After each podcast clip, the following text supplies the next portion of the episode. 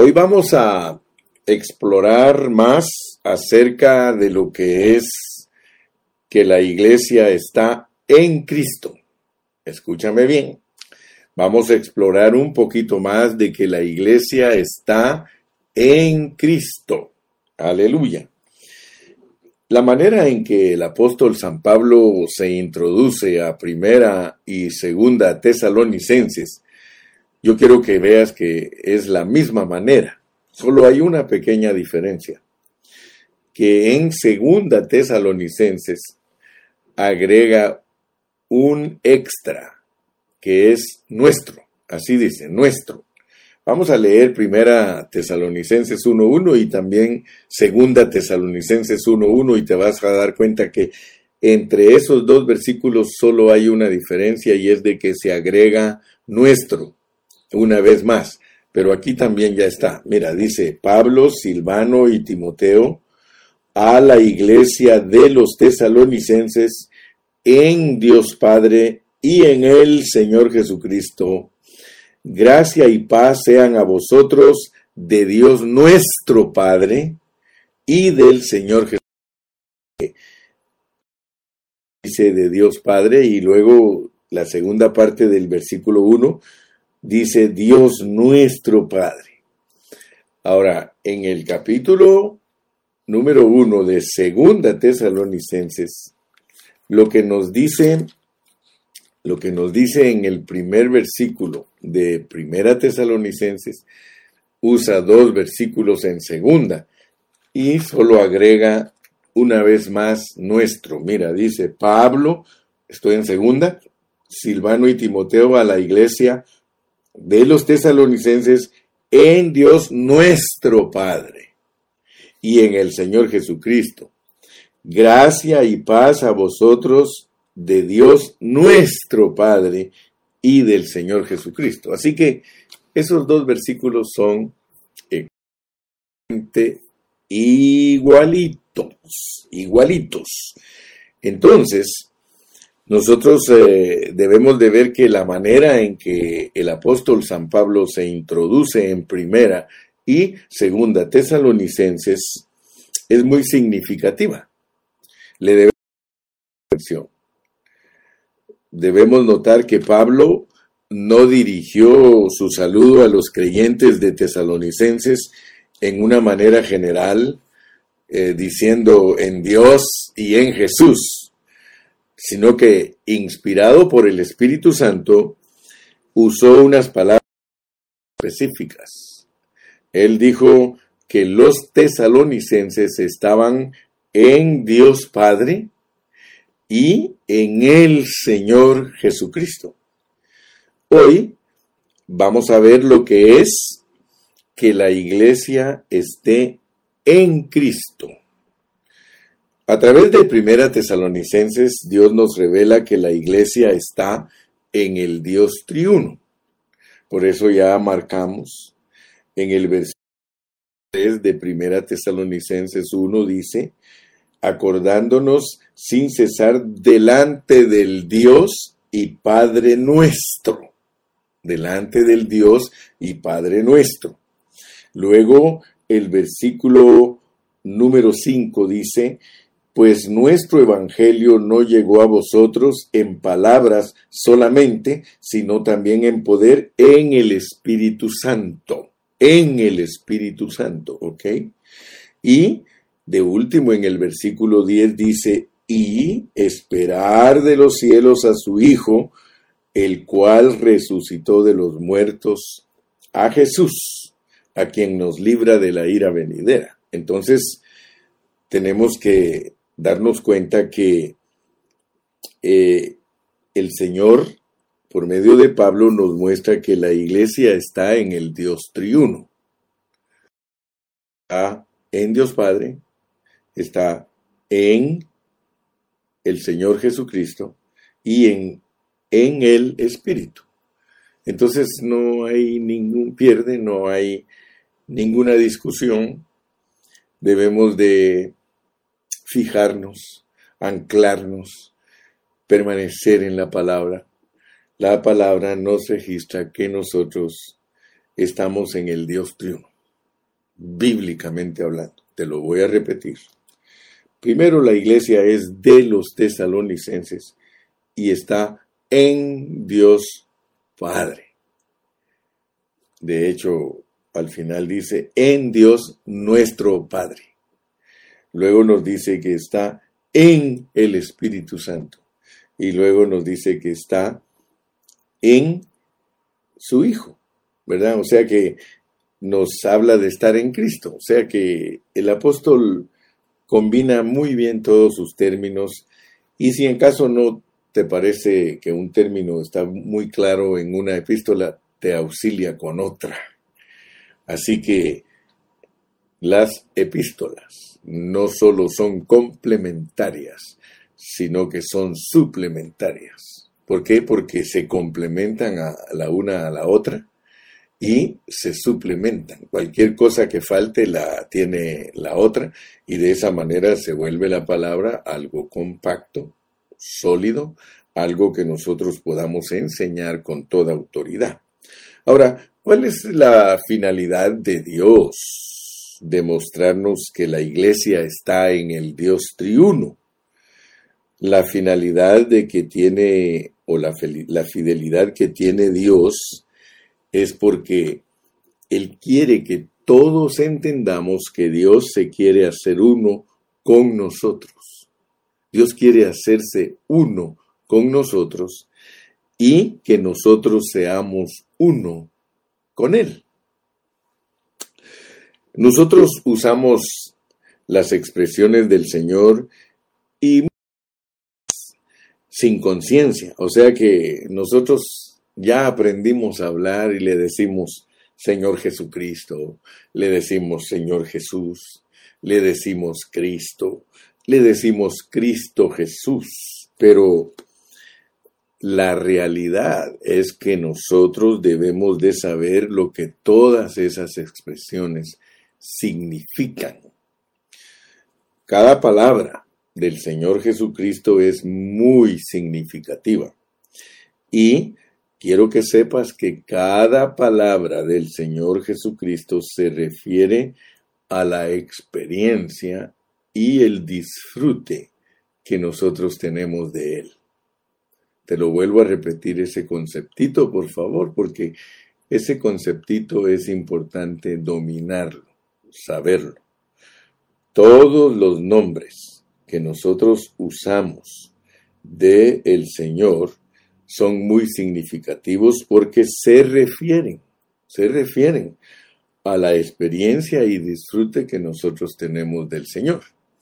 Entonces, eh, por eso fue que vimos que primera y segunda tesalonicenses, eh, los, las dos epístolas eh, comienzan en el saludo igualitas. Los saludos son iguales. Muy bien. Entonces vamos a desarrollar tres puntitos para que seamos bendecidos en esta mañana y que podamos ser renovados, ser ayudados para que la palabra siempre nos mantenga eh, ocupados. Primero quiero decirles que cada vez que el título Jesús es mencionado en el Nuevo Testamento, siempre se refiere a las experiencias que el Señor Jesús tuvo en la tierra. Cada vez que se menciona el nombre Jesús, el título Jesús en el Nuevo Testamento, siempre se refiere a las experiencias que el Señor Jesús tuvo en la tierra antes de su resurrección. Jesús es el nombre del Señor con respecto a su humanidad. Por lo tanto, ese nombre se refiere a experiencias que Él vivió cuando Él estuvo aquí en la tierra, sus experiencias humanas. Por lo tanto, ese nombre no lo podemos usar en una otra o en otra manera, sino que cada vez que lo decimos nos estamos refiriendo a su experiencia netamente humana, O sea que todas sus experiencias antes de que Él resucitara, esas experiencias están confinadas, están unidas a el nombre Jesús. Pero luego, después que Él resucitó, ya la Biblia no nos habla solamente de Jesús, nos habla de Cristo. Cristo, Cristo es un que se refiere principalmente a sus acciones después de su resurrección. Todo lo que el Nuevo Testamento nos quiera enseñar después de la resurrección de Cristo, se, van, a, van a estar bajo el contexto de Cristo. No se te olvide. Se refiere a lo que el Señor es después de su resurrección. Entonces, no es lo mismo decir que estás en Jesús a que digas estoy en Cristo. Cuando tú hablas de estar en Cristo, tú estás hablando de que nosotros estamos en Él después de que Él resucitó. ¿Ok? Después de que Él resucitó. La vida del Señor se puede dividir en dos secciones. La puedes dividir en antes de la resurrección y después de la resurrección. Se puede decir que la resurrección es la línea que marca, hay una línea, la resurrección es una línea que marca desde su encarnación hasta antes de resucitar. Desde su encarnación, desde el pesebre hasta antes de resucitar. Ahí hay una línea esa línea la vida de Jesús. La línea de resurrección es la, vida de Jesús desde el pesebre hasta esa línea de resurrección. Él es Jesús. Amén. Y los cuatro evangelios nos muestran esa vida humana del Señor. Eh, tú ya has estudiado todo eso. Tú sabes que Mateo lo presenta en una biografía como rey, eh, Marcos lo presenta en otra biografía como esclavo, siervo, eh, Lucas lo presenta con otra biografía, eh, un hombre humano perfecto, humano perfecto, y Juan lo presenta como el misterio de la piedad, la encarnación de Dios. Aleluya. Así que yo creo que todos nosotros, aleluya, todos nosotros podemos decir gloria al Señor, ¿verdad? Porque podemos ver esa diferencia. Pero, pero después de su resurrección, su vida entró totalmente en otra esfera. Esa otra esfera, esa es otra historia. Nota bien lo que te estoy enseñando en esta mañana. Porque si tú no sabes partir la palabra en esa manera, entonces no puedes edificar a los santos. Los santos son edificados cuando tú les hablas específicamente. Es la vida del Señor Jesús, el Señor Jesucristo. Así que entonces nosotros aquí nos podemos ver, nos podemos dar cuenta que Jesús es una historia y Cristo es otra historia. Por eso decimos, una cosa es Jesús y otra cosa es Cristo. Nosotros debemos gritar hoy, aleluya, alabado sea el Señor. Alabado sea el Señor, porque cuando nosotros decimos alabado sea el Señor, en el sentido del Nuevo Testamento, referimos a toda la vida, a toda la vida y toda la historia del Señor Jesucristo. Amén. Fíjate, cuando nosotros decimos, alabado sea el Señor, alabado sea el Señor Jesucristo, ahí estás abarcando toda la vida del Señor, su vida humana y su vida divina. Entonces el Señor tiene su parte de que es identificado netamente como hombre Pero luego cuando tú ya lo lees más detenidamente, Él no solo es Jesús, sino que Él es Cristo. Entonces estamos hablando de esto porque Pablo, Silvano y Timoteo a la iglesia de los tesalonicenses en Dios Padre y en el Señor Jesucristo. Entonces, ¿cómo podemos hablar con más propiedad respecto a estos términos?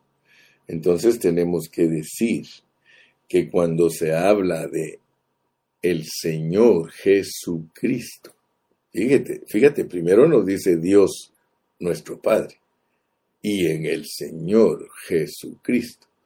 Entonces, ahí estamos hablando del Dios triuno.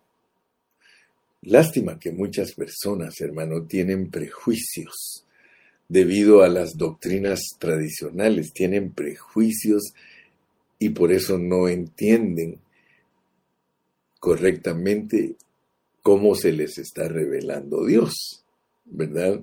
Hace unos días eh, platicaba con, con un pastor y me decía, pues fíjese pastor que muchas personas como tienen prejuicio hacia, la enseñanza que nosotros damos, refiriéndose a usted, el hermano Carrillo, uno de ellos me decía, dice, pero ¿y, ¿y qué importancia tiene que yo sepa que, que Dios es triuno? ¿Qué importancia tiene que, que yo sepa quién es el Padre, quién es el Hijo y quién es el Espíritu, si, si eso no me hace más salvo a mí que, que a otro? Y el hermano le contestó muy sabiamente y le dijo, mire hermano,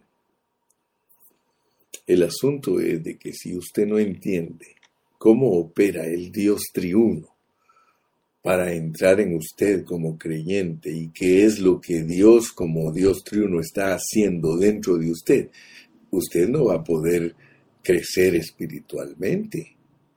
Porque el hecho de que Dios se haya procesado, que eso se llama la economía de Dios y es el mensaje del apóstol Pablo para que los hermanos maduren, el hecho de que Dios se revele de esa manera es para abrirle su entendimiento, para que usted vea lo que Dios realmente está haciendo con la humanidad.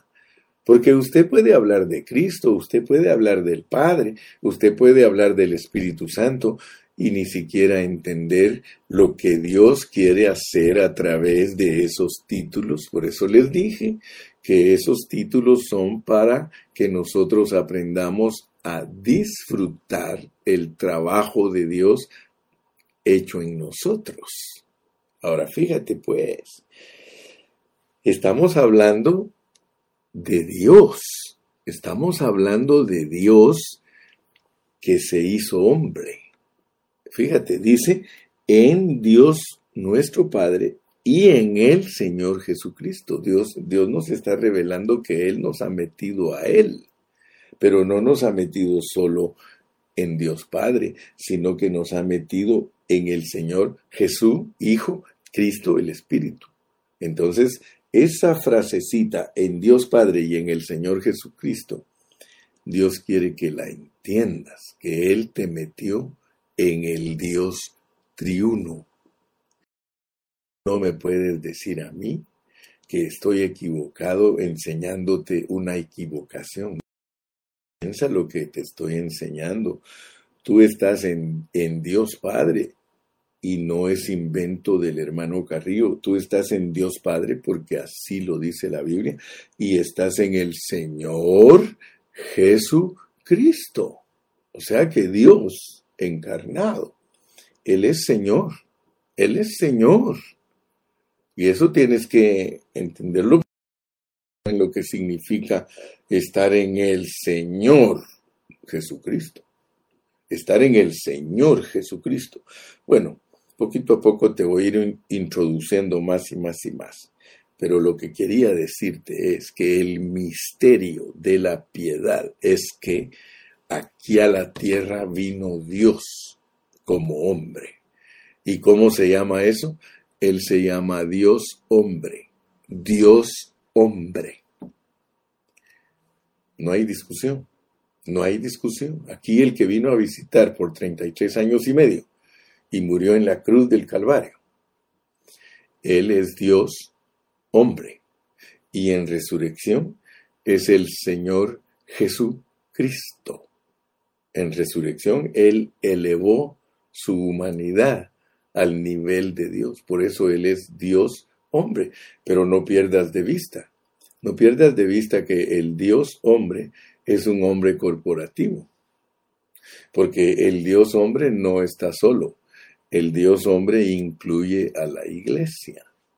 Nosotros ahora somos parte de ese Dios hombre. O sea que todo lo que Él logró como hombre está incorporado en su nueva etapa. En su nueva etapa, Él se llama Señor Jesucristo. Amén. Él está en resurrección. Ahora la Biblia dice que a Él lo hicieron Señor y Cristo.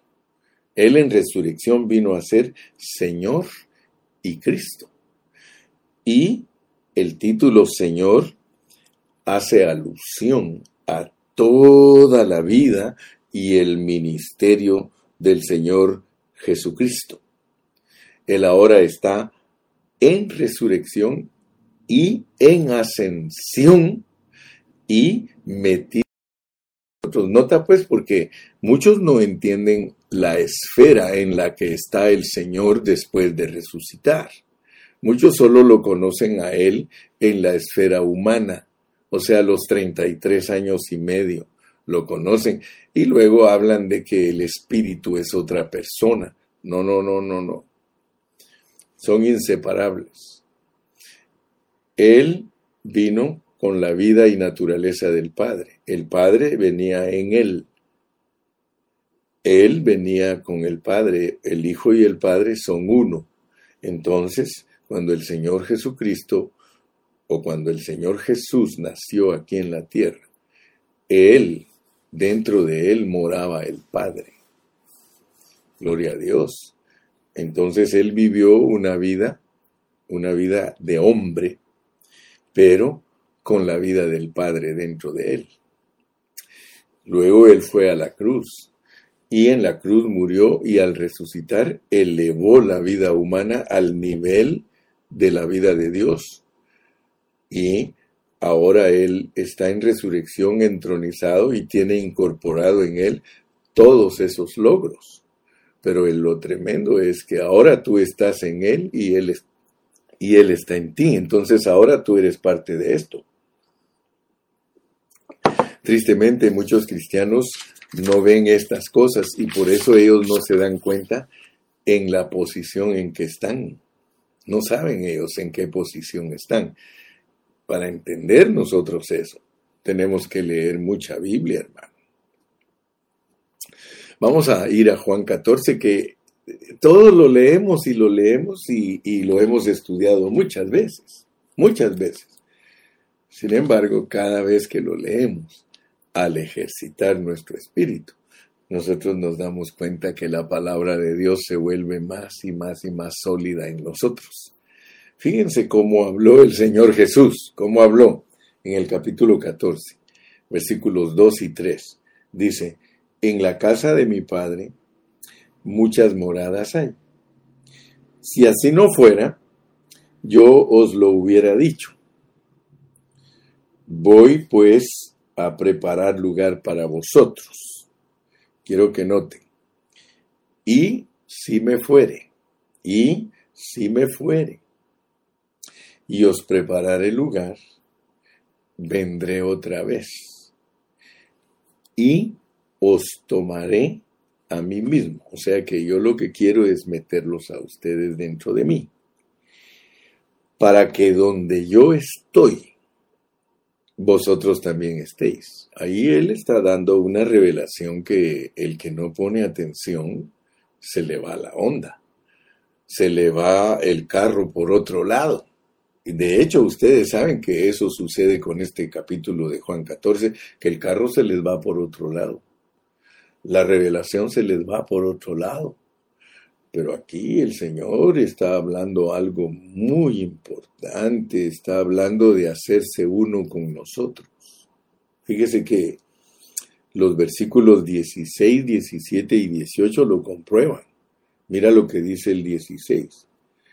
Y yo rogaré al Padre y os dará otro consolador. Fíjense pues lo que está hablando él para que esté con vosotros para siempre. Él está tratando de ayudar a sus discípulos a que ellos entiendan que Él va a entrar a otra esfera. Está diciéndoles, yo me tengo que ir de este cuerpo humano. Si me fuere, del cuerpo humano.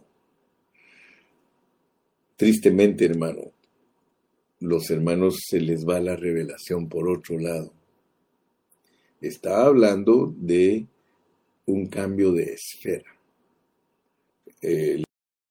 nos íbamos a profundizar un poco más en lo que es estar en Cristo.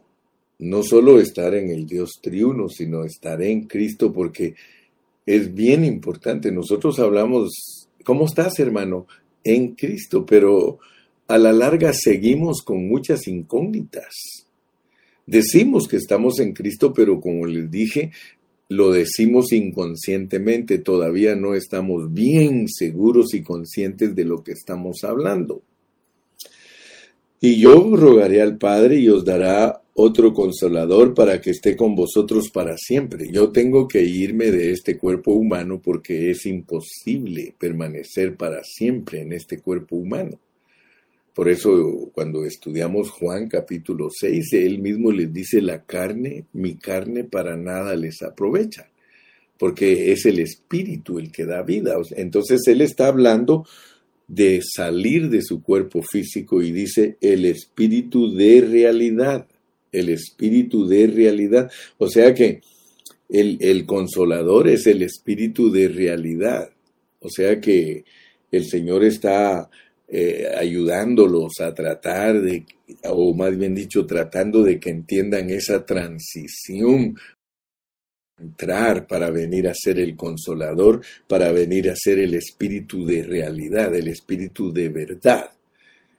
Dice, al cual el mundo no puede recibir. O sea que eh, estamos hablando de que Él va a ir a la cruz para regresar como el otro consolador, como el espíritu de vida, porque Él les está revelando en Juan 14 eh, el cambio de esfera, el cambio de esfera de humano a, a humano divino, de humano a humano divino, de Señor Jesús a Señor Jesucristo.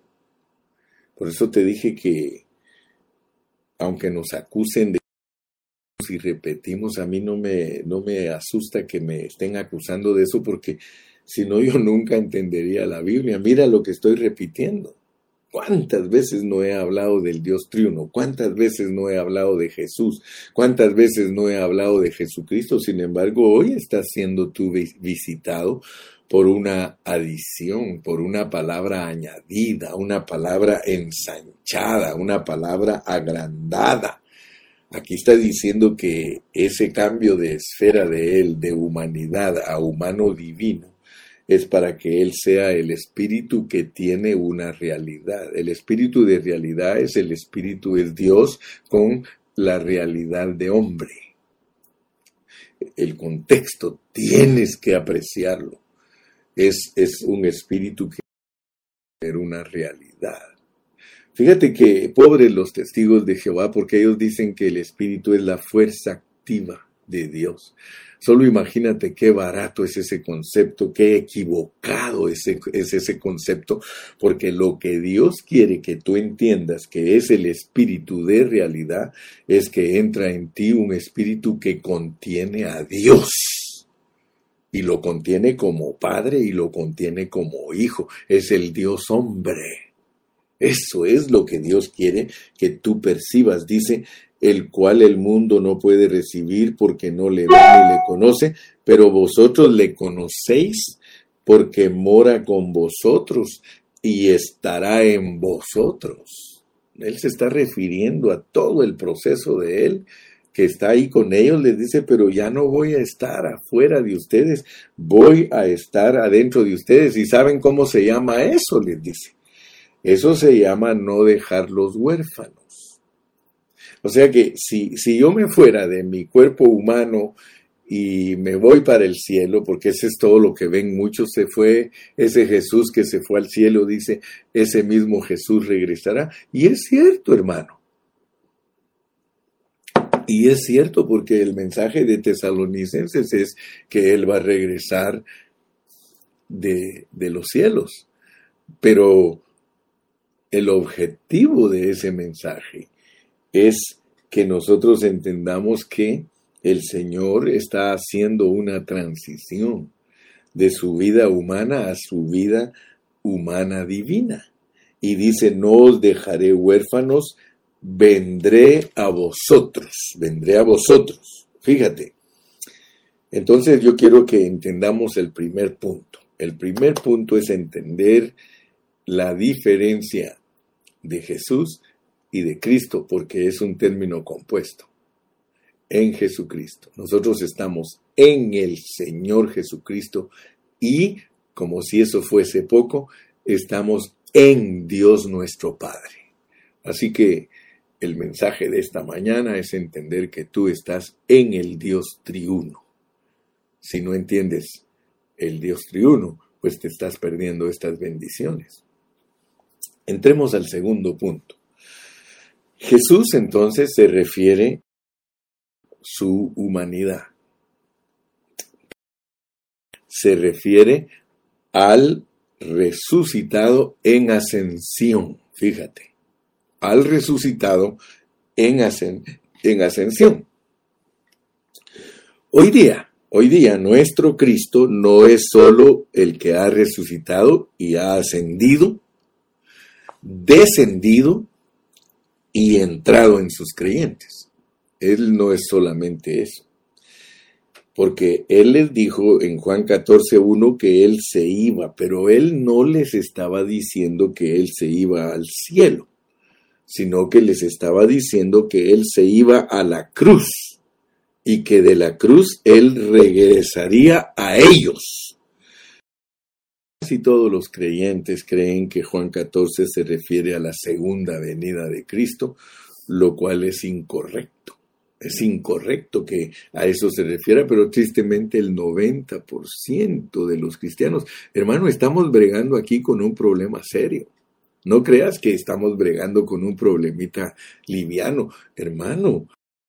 Estamos bregando con un problema bien serio porque la mayoría de los hermanos, el 90% de la cristiandad, te va a enseñar a través de Juan 14 que Cristo se fue al cielo.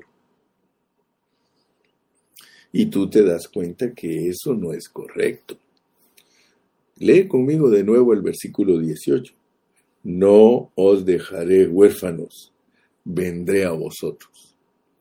Él ahí no estaba hablando de su regreso del cielo para la tierra en su segunda venida, no. Él estaba hablando de no dejar los huérfanos. Si él se iba y no entraba en ellos, los dejaba huérfanos, hermano. Ser huérfano es no tener la presencia de Dios con nosotros. Entonces, por favor, ponga atención. Si el Señor estuviera solo en los cielos hoy día, nosotros seríamos huérfanos. Aquí entre nos, aquí entre nos muchos hermanos actúan como huérfanos debido a que no disciernen estas enseñanzas. Ellos, aunque, aunque el Señor está ahí con ellos, lo tienen contristado, lo tienen apagado por no entender el proceso del Dios triuno. Ellos no disfrutan esto. ¿Te das cuenta cuán necesario es entender el proceso de Dios, su economía, para que aprendas a disfrutar esto? porque muchos lo tienen a Él como alguien que está en el trono. Entonces, si, si Jesús solo estuviera en el trono, tú eres huérfano, hermano. Eres huérfano. ¿Sí? Él quería decirles que iba a venir en otra forma. Por eso Él dice otro consolador. Porque Él era el consolador cuando estaba con ellos. O sea que estando a la par de ellos físicamente, Él era el consolador. Pero en la manera que les está hablando aquí es que Él iba a tomar otra forma. Él les estaba diciendo, miren, yo primero vine en la carne.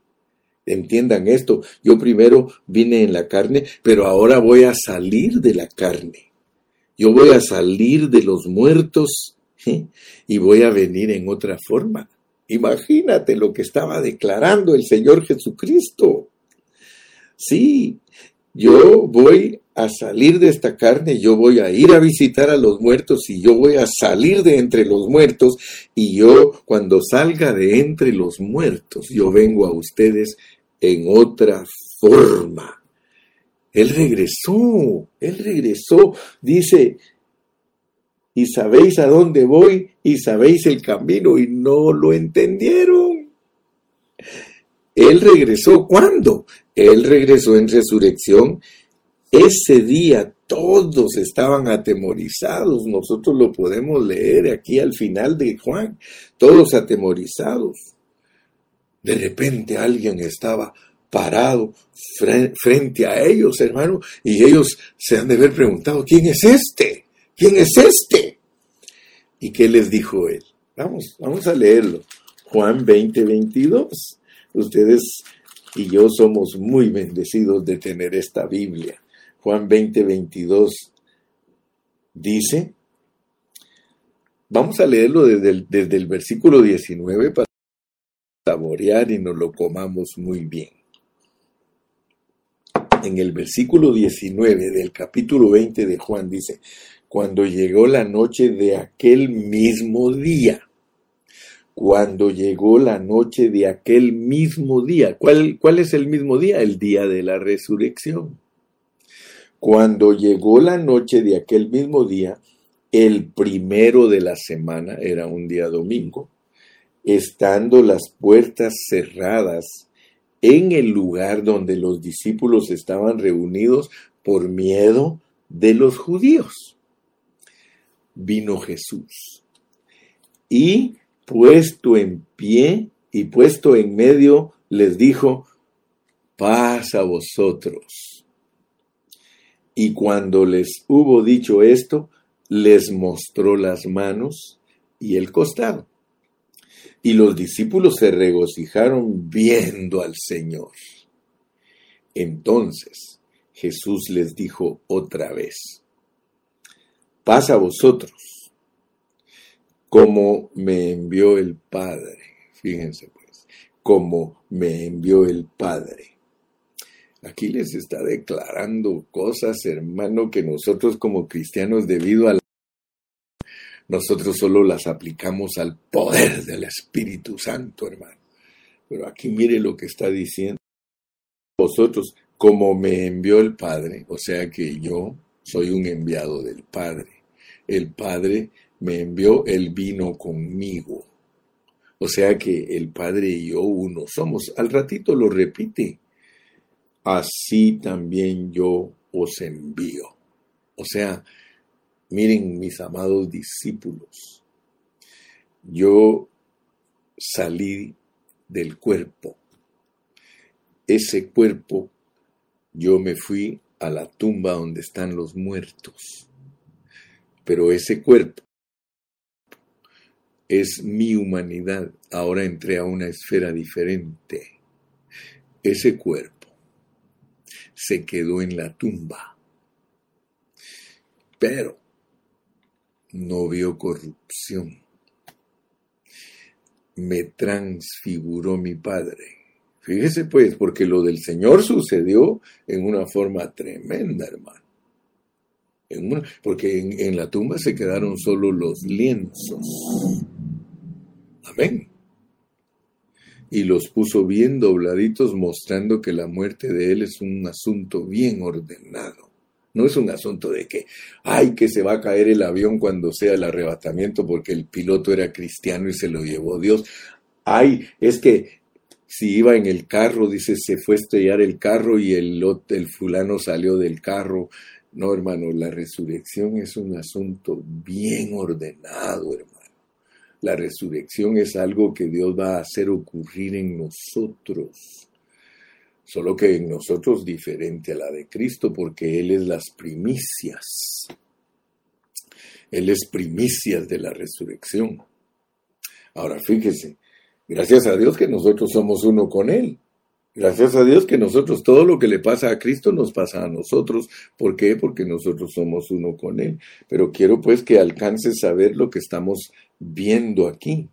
Viendo, estamos viendo de que Dios vino con Cristo. Pero resulta que entonces te dice a ti que tú estás en Dios Padre y en el Señor Jesucristo. Entonces, que no cunda el pánico. Lo que pasó en Él va a pasar en nosotros pero notemos cómo nos lo declara él aquí en Juan.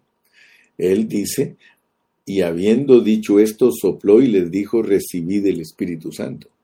Pero antes de que les soplara y les dijera que recibieran el Espíritu Santo, les dijo que en la manera que Dios lo envió a él, el Padre, ahora nosotros, al tener el Espíritu Santo dentro de nosotros, nosotros llegamos a la misma estatura de Él ahora nosotros somos enviados del Padre.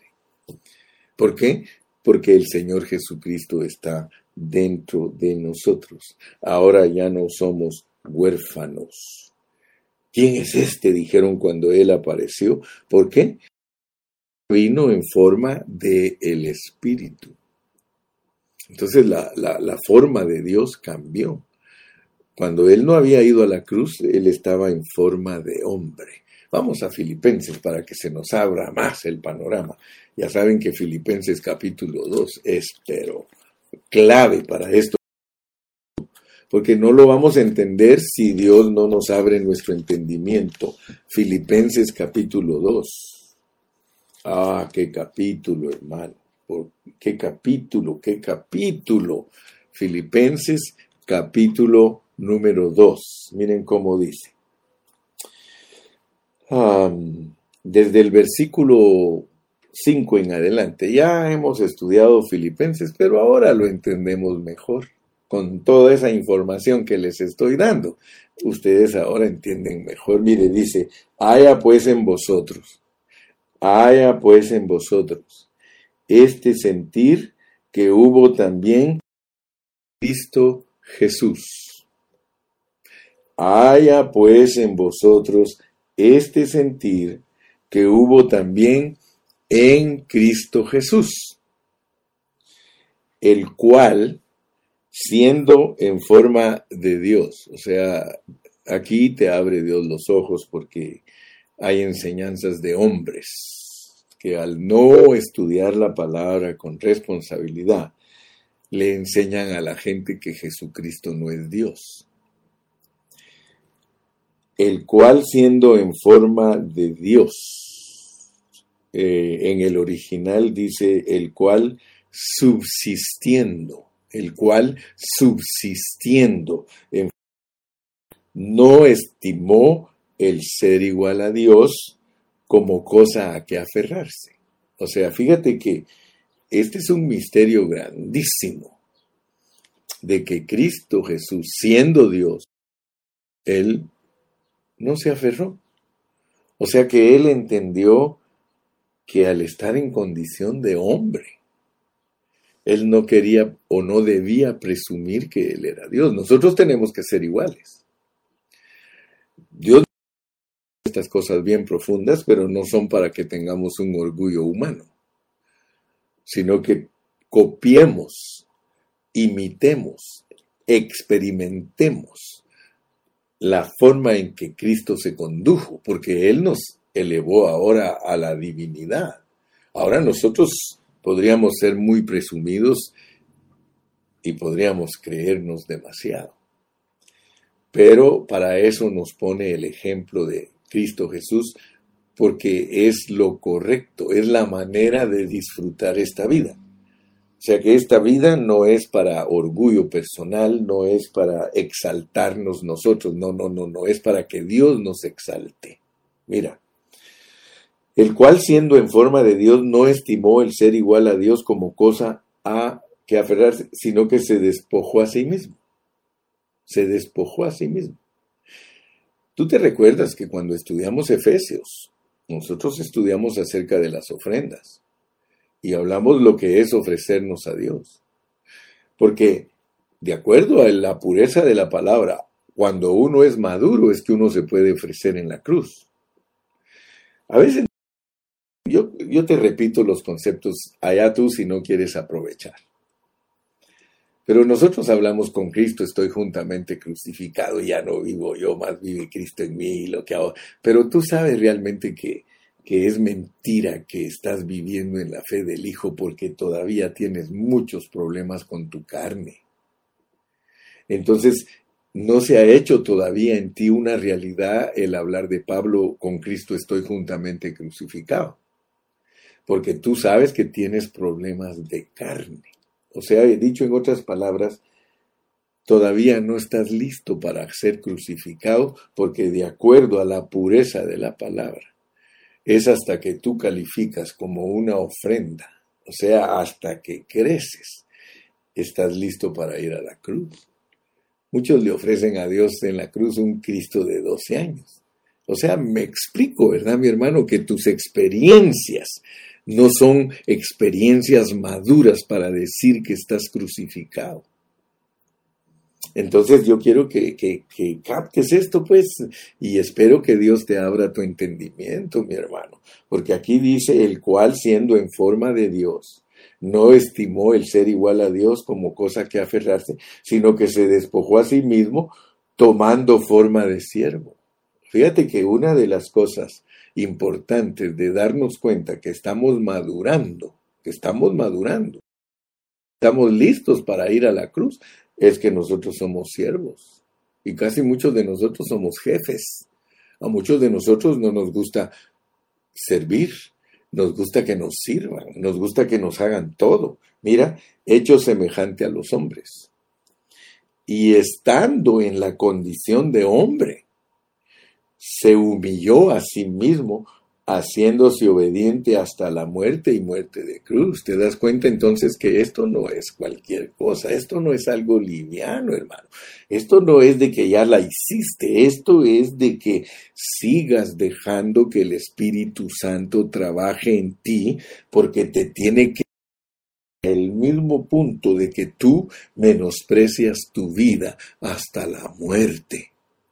Y tienes el poder, ¿eh? Porque tienes a Dios dentro de ti. Ay de aquel hermano, ay de aquel que no califica en esto, porque dice que si el Espíritu de Cristo está en nosotros, nosotros seremos levantados igual que Cristo. Pero el que no tiene el Espíritu de Cristo dice que el tal no es de Cristo. Entonces, hermano, dice, por lo cual Dios también le exaltó hasta lo sumo y le dio un nombre que es sobre todo nombre. ¿Te das cuenta? Para que en el nombre de Jesús se doble toda rodilla de los que están en los cielos y en la tierra y debajo de la tierra.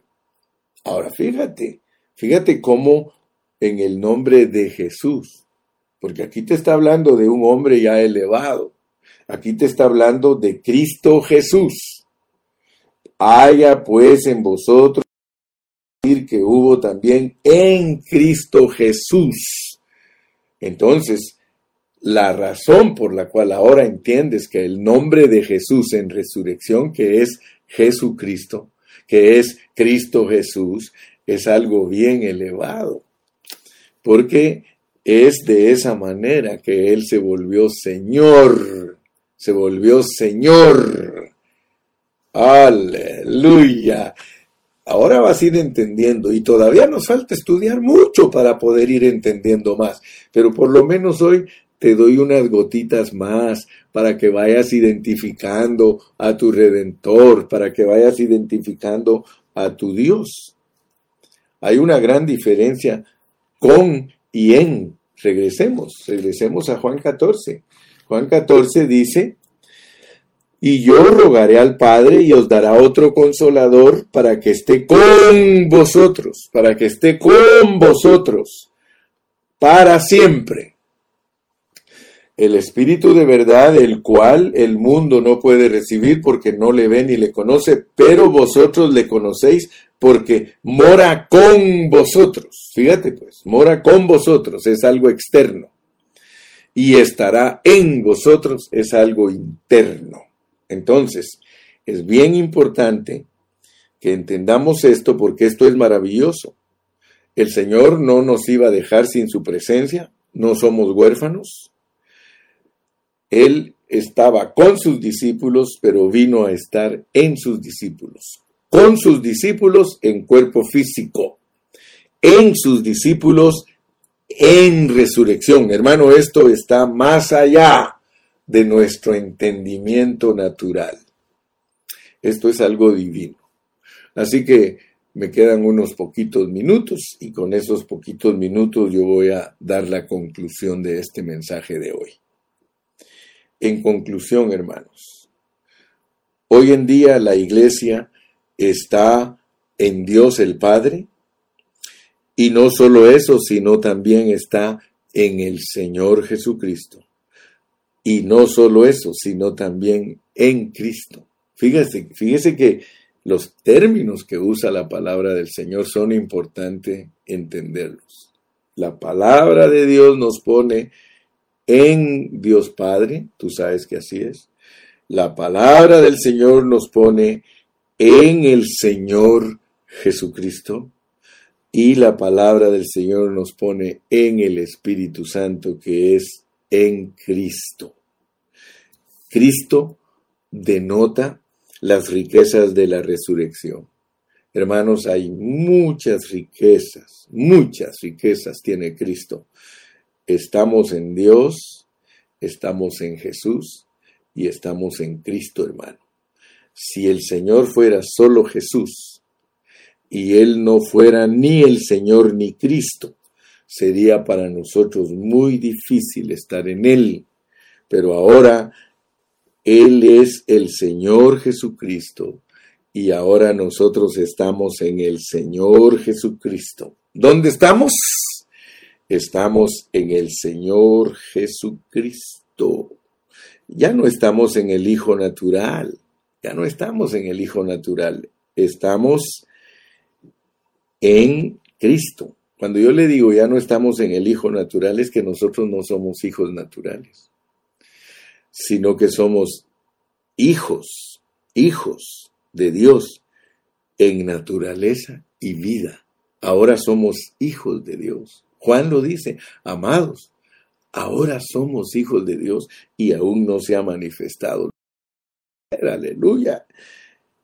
Jesús, Jesús, aleluya. Todo lo que somos llegó a su fin. Cuando nosotros hablamos de todo esto, hermano, nosotros tenemos que entender que todo lo que nosotros somos llegó a su fin.